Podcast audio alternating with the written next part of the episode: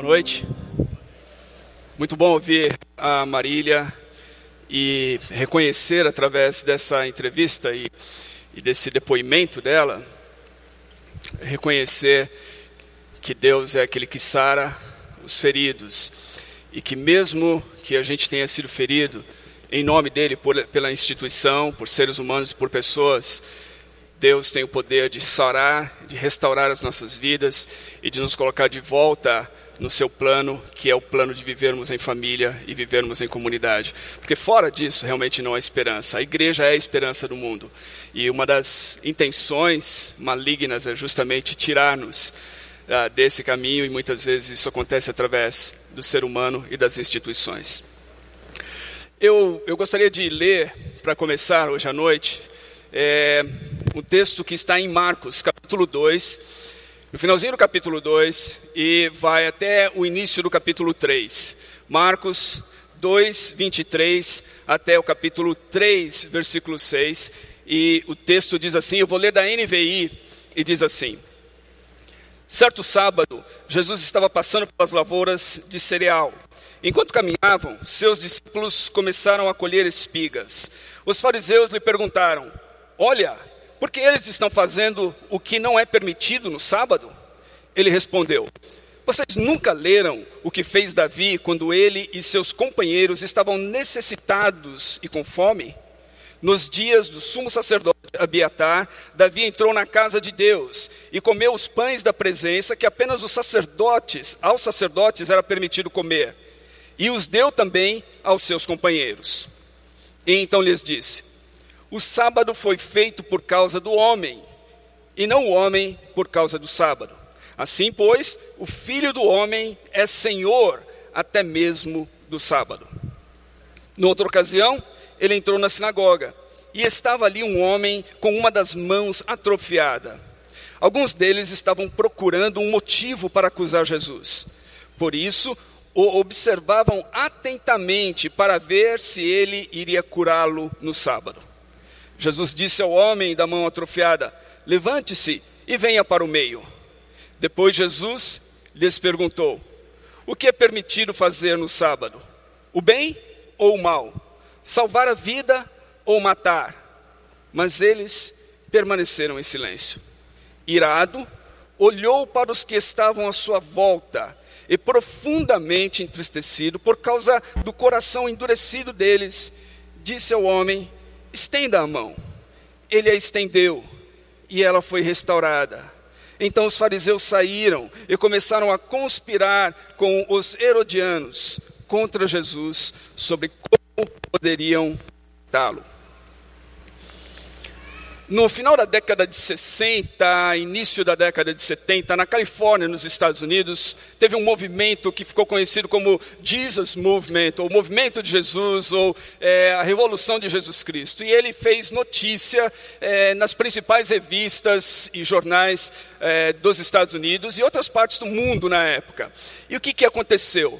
Milhares, literalmente milhares de jovens que haviam se decepcionado com a contracultura hippie, com todo aquele movimento contracultural da década de 60, que prometia e que oferecia drogas livres e amor livre, e alguém já disse que uh, free love is neither, uh, quer dizer que o amor não é, amor livre não é amor e não é nem livre. Então eles haviam tentado experimentar tudo que podia de drogas e tudo que podia de formas de amor, e aí no final das contas se encontraram vazios, e esse vazio interior desses jovens levou-os a buscar por Jesus. E as igrejas ficaram cheias, então houve aquilo que é considerado é, nos anais da história da igreja como uma, um avivamento, um avivamento chamado de a revolução de Jesus Cristo ou o movimento de Jesus.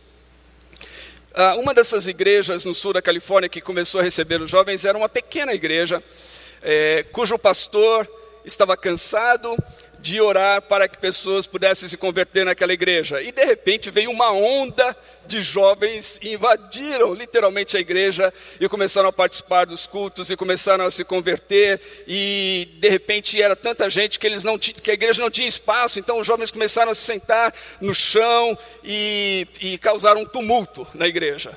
E um dia os diáconos chamaram o pastor para uma reunião. e eles disseram assim: Pastor, nós temos um problema aqui. Esses jovens estão vindo, é, é, são muitos jovens que estão vindo para a nossa igreja, pastor. Isso é um problema. E tem mais, pastor, eles são hippies. Olha só a, os cabelos, a roupa deles, eles são sujos. E quando eles sentam nos, nas nossas cadeiras estofadas, eles, eles sujam as nossas cadeiras. E quando eles sentam no chão, eles sujam o nosso carpete, pastor. Nós temos um problema, temos que resolver esse problema. E aí o pastor falou para aqueles diáconos. Ele disse assim: Olha, se o problema são as nossas cadeiras estofadas, então eu sou favorável de que nós compremos cadeiras de plástico ou de metal para que a gente possa lavá-las ao final de cada culto. Se o problema é o nosso carpete, então vamos arrancar o carpete e deixar no, no, no chão, no piso concreto, para que eles possam se sentar. Mas que nem a cadeira e nem o carpete se coloque no caminho para que para impedir que esses jovens conheçam e recebam Jesus. O que estava acontecendo ali, na verdade, é algo que tem acontecido muitas vezes em muitos contextos, onde uma certa visão tradicional, onde, onde a forma se coloca no lugar da essência, onde a forma não permite com que a essência possa se manifestar e se realizar em um determinado lugar. A forma acaba suplantando a essência e impedindo que o foco que é Jesus e o foco que é a salvação das pessoas acabe é, se perdendo no meio disso tudo. Uma outra história, e eu já vou voltar ao meu texto aqui, é, no dia 17 de julho de 1994. Quem estava vivo em 1994? Acho que não são muitos, mas talvez eu consiga ver algumas mãos aqui. Sabe o que aconteceu? 7 de julho de 94, talvez você não vai se lembrar da data, mas você possivelmente já viu uma imagem do Galvão Bueno agarrado no pescoço do Pelé, gritando: É tetra! É tetra! É tetra! Já viu isso? Pois é, dia 17 de julho de 94, o Brasil conquistou o tetra mundial. E eu servia como pastor auxiliar numa igreja. E o pastor sênior daquela igreja havia tirado férias e ele me escalou para pregar naquele dia. Então eu cheguei no culto e estava eu, a minha esposa, o tecladista que também era o dirigente de louvor e um diácono. E mais ninguém. Mais ninguém. E aí nós ficamos pensando, o que é que nós vamos fazer aqui? Aí o tecladista falou, olha, tem uma TV, ele morava perto, tem uma TV, vou trazer a TV, a gente coloca lá no escritório, vamos assistir o jogo. Eu falei, tudo bem, então somos, nós aqui, vamos assistir o jogo. E aí nós assistimos o jogo, nós celebramos o Tetra, e aí depois o pessoal começou a vir para a igreja. Terminou aquilo lá, começaram, no meio dos fogos as pessoas começaram a chegar, e aí nós tivemos o culto naquela noite. Mas aquele diácono que estava lá, ele ficou tão horrorizado com o fato de que nós assistimos o jogo na hora que deveria ter culto, mas não tinha ninguém para assistir o culto, que ele nunca mais voltou para a igreja. É triste mas é a realidade.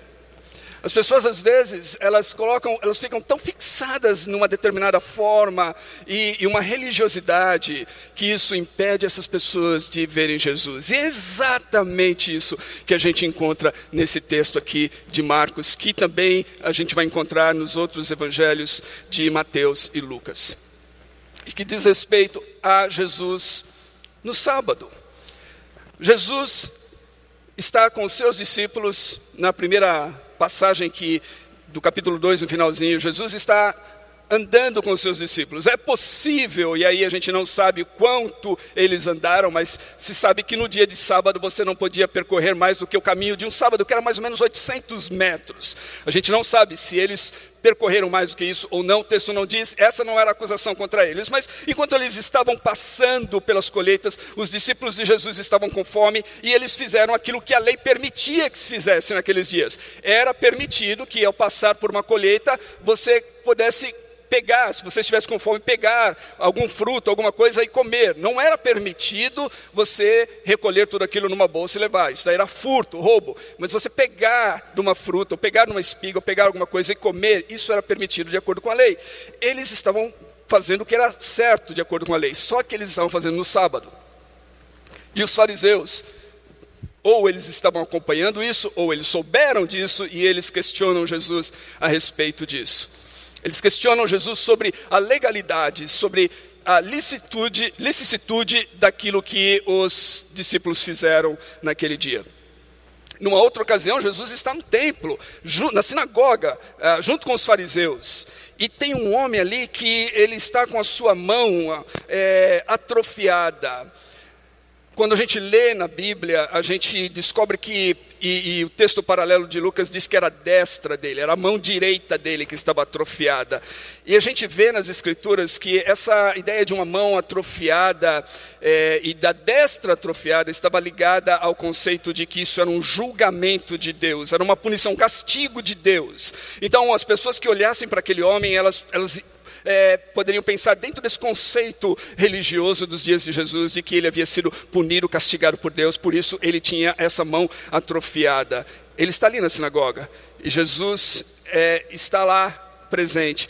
E os fariseus então querem saber se Jesus vai curar aquele homem ou não. Eles não perguntam, eles não dizem nada, mas Jesus conhece o pensamento deles e o que está na cabeça deles é exatamente isso. Será que Jesus vai curar o homem ou não? Porque se Jesus curar esse homem, Jesus está novamente violando ah, o mandamento do sábado. Agora, o sábado era muito importante. Para a religião de Israel, o sábado era uma das coisas mais importantes, e ainda é hoje. Se você conhece a comunidade judaica, você vai saber. Ah, ah, duas grandes coisas para a religião ah, judaica é, são o templo e o sábado. Essas são as duas grandes coisas. O sábado ligado ao tempo. E o sábado está inserido na, na, ordem da criação. Ele não começa em Êxodo capítulo 20, o quarto mandamento, que é o mais longo de todos os mandamentos. O sábado está inserido na criação, em Gênesis capítulo 2, quando diz que Deus mesmo descansou e Deus instituiu esse dia como um dia de descanso. Então, o sábado, na, na visão de Jesus e na visão dos discípulos, na religiosidade judaica, era extremamente importante, porque Jesus e os seus discípulos eram judeus. E, no entanto, eles estão ali lidando com essa questão do sábado, porque os discípulos de Jesus aparentemente violaram o sábado ao colherem espigas e comerem essas espigas no dia de sábado, e agora Jesus está ali na sinagoga e talvez ele pode curar um homem no dia do sábado. Quando eu vejo isso, isso me lembra muito das batalhas que a gente tem em muitas igrejas hoje em dia, que podem ser traduzidas entre o tradicional e o contemporâneo. Para muitas igrejas, o tradicional é expresso em forma musical, por exemplo, nos hinos. Canta-se somente hinos, porque os hinos foram inspirados por Deus, eles têm uma boa teologia, eles têm isso e aquilo. Você não pode cantar nada mais além do que os hinos do passado.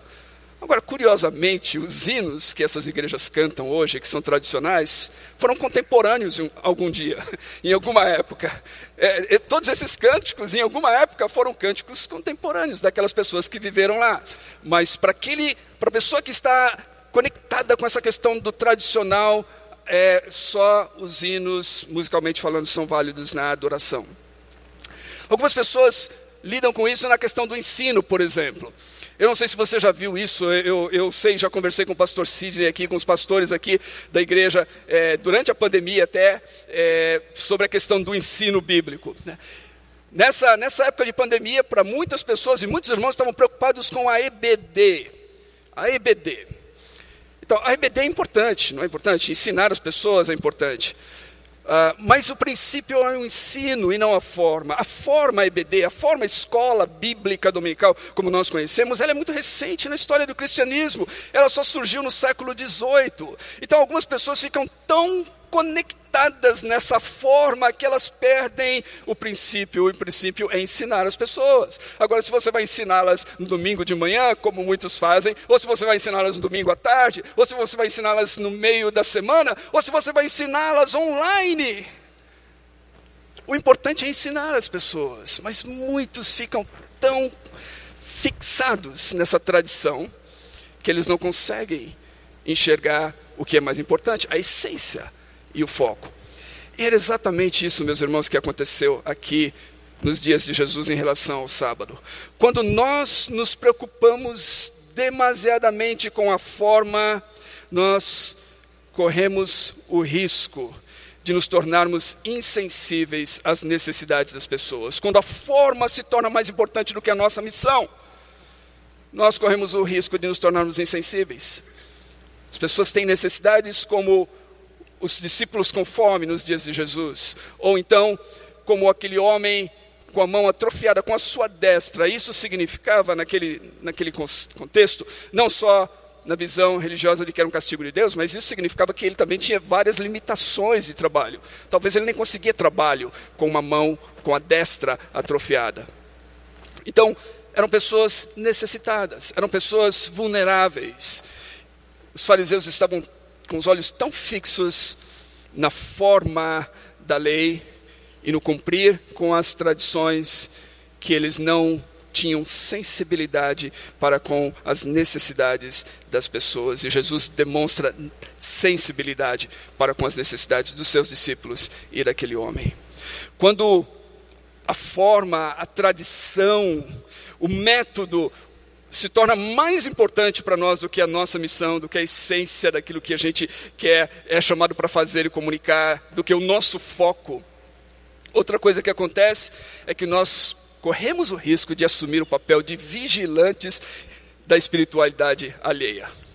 Nós começamos a olhar para as pessoas e começamos a vigiar a vida delas, para saber se o que elas estão fazendo está de acordo com aquilo que a gente entende que deve ser feito, a maneira certa, a forma certa. Então, não importa, aí eu volto à questão da escola dominical, não importa se as pessoas estão aprendendo as escrituras porque nós estamos ensinando através de alguma plataforma ou num, num dia da semana à noite. A pessoa que está com a mentalidade fixa na forma, no formato, na tradição, ela começa a vigiar a nossa vida para fazer assim, mas peraí, você não tem EBD? Então você não é, a sua igreja não é espiritual, você não é espiritual, você. Então você se torna vigilante da espiritualidade alheia. Ah, por exemplo, na oração, alguns grupos têm uma, uma, uma ênfase muito grande na oração de joelhos. Aí, se você por algum motivo não puder orar de joelhos, daquele grupo de repente vai começar. Será que ele vai orar? De, se, não se ajoelhar, não, você não é espiritual, porque você não se ajoelhou.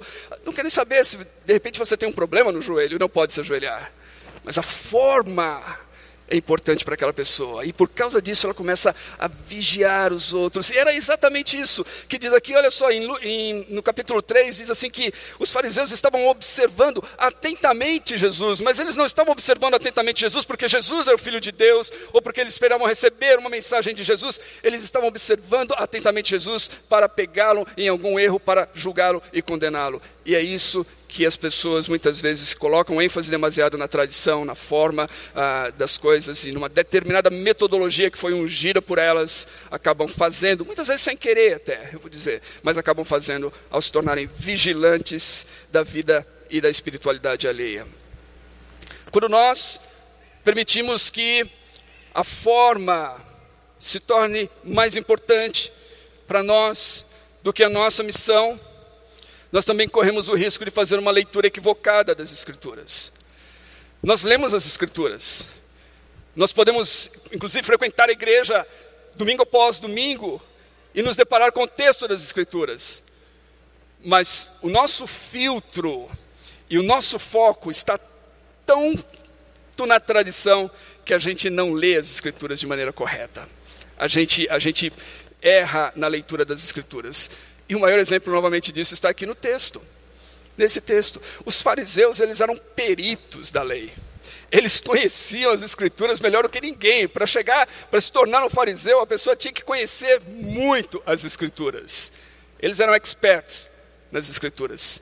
E no entanto, a leitura deles era tão equivocada que eles não conseguiam entender. Olha só o que Jesus diz aqui, quando ele responde no capítulo 2, versículo 25, que eles estão preocupados que os discípulos estão é, colhendo espigas e comendo no sábado. Jesus responde da seguinte maneira: Vocês nunca leram.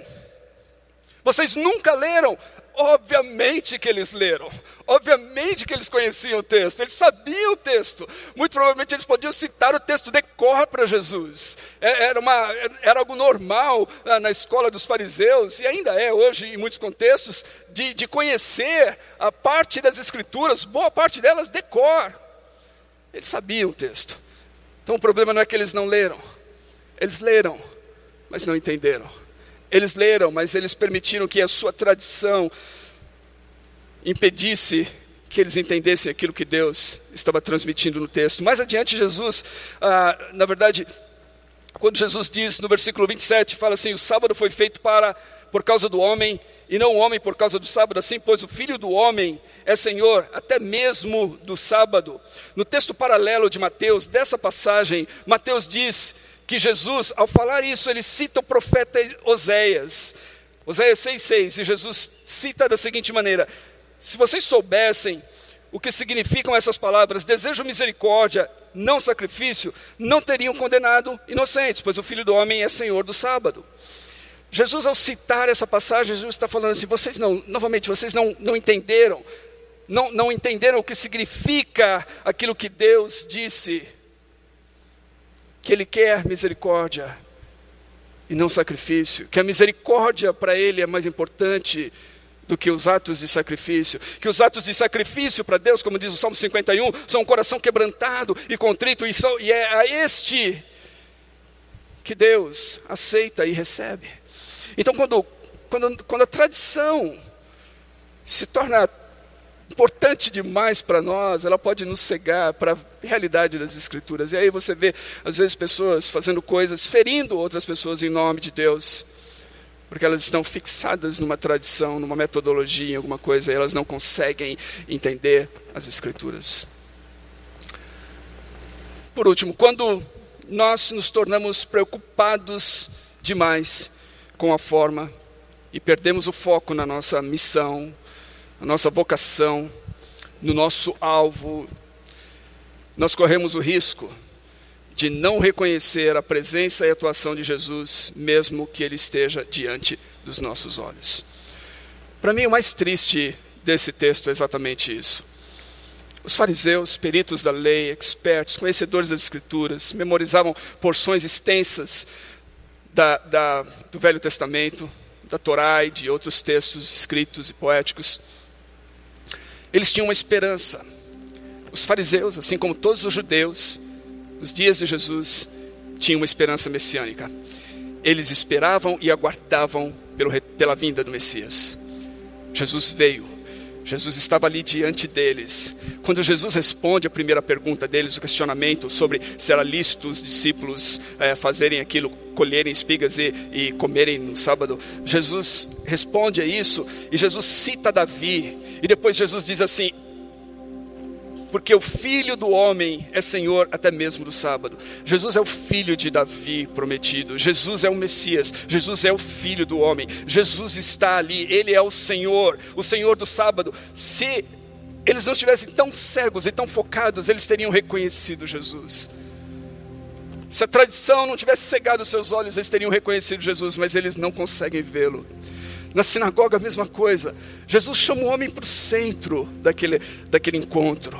Jesus pede para o homem estender as suas mãos. Jesus cura o homem de maneira miraculosa ali, à vista de todos, diante de todos. Qual é a resposta dos fariseus?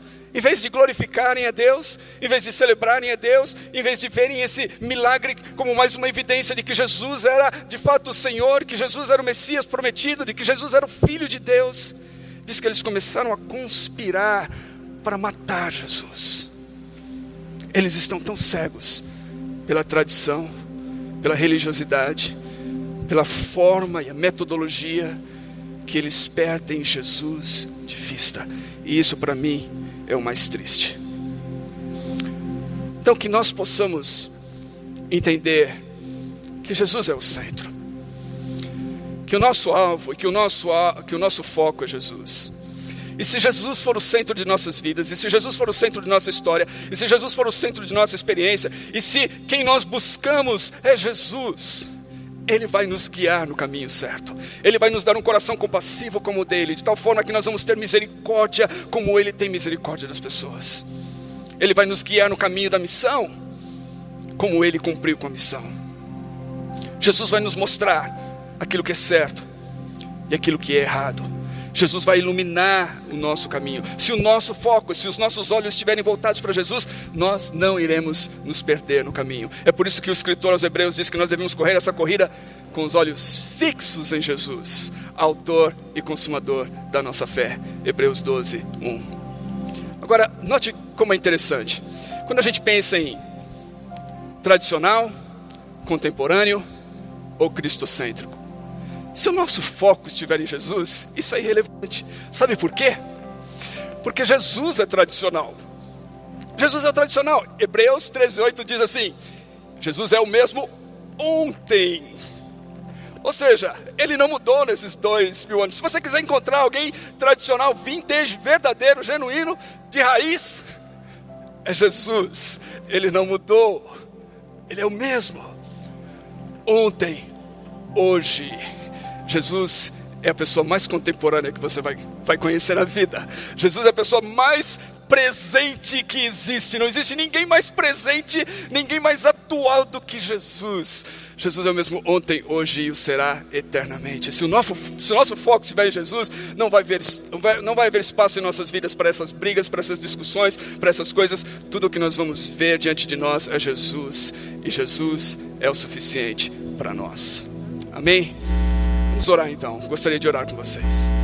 Senhor Jesus, eu oro para que o Senhor nos ajude nós nos reunimos aqui durante todo esse mês e ouvimos histórias, e ouvimos sermões, e ouvimos a tua palavra, e percebemos com tristeza que muitas pessoas foram feridas em teu nome, mas percebemos também com esperança e com gratidão e com alegria que o Senhor é capaz de curar o ferido, e que muitos daqueles que foram feridos em teu nome estão hoje entre nós, celebrando o teu nome novamente. Jesus, eu oro para que o Senhor nos ajude, ajude-nos a manter o Senhor diante dos sempre, que possamos correr essa carreira que nos está proposta, olhando fixamente para o Senhor. Que o Senhor seja o nosso alvo, o nosso propósito, o nosso projeto, o nosso foco. Que o Senhor seja aquilo que nós mais desejamos, mais ansiamos e mais buscamos. E que através do Senhor nós possamos enxergar com os teus olhos tudo mais nas Escrituras e na vida e no mundo ao nosso redor. É isso que nós oramos e te pedimos para a tua glória e para que venha o teu reino e a tua vontade seja feita na terra como nos céus. Amém e amém.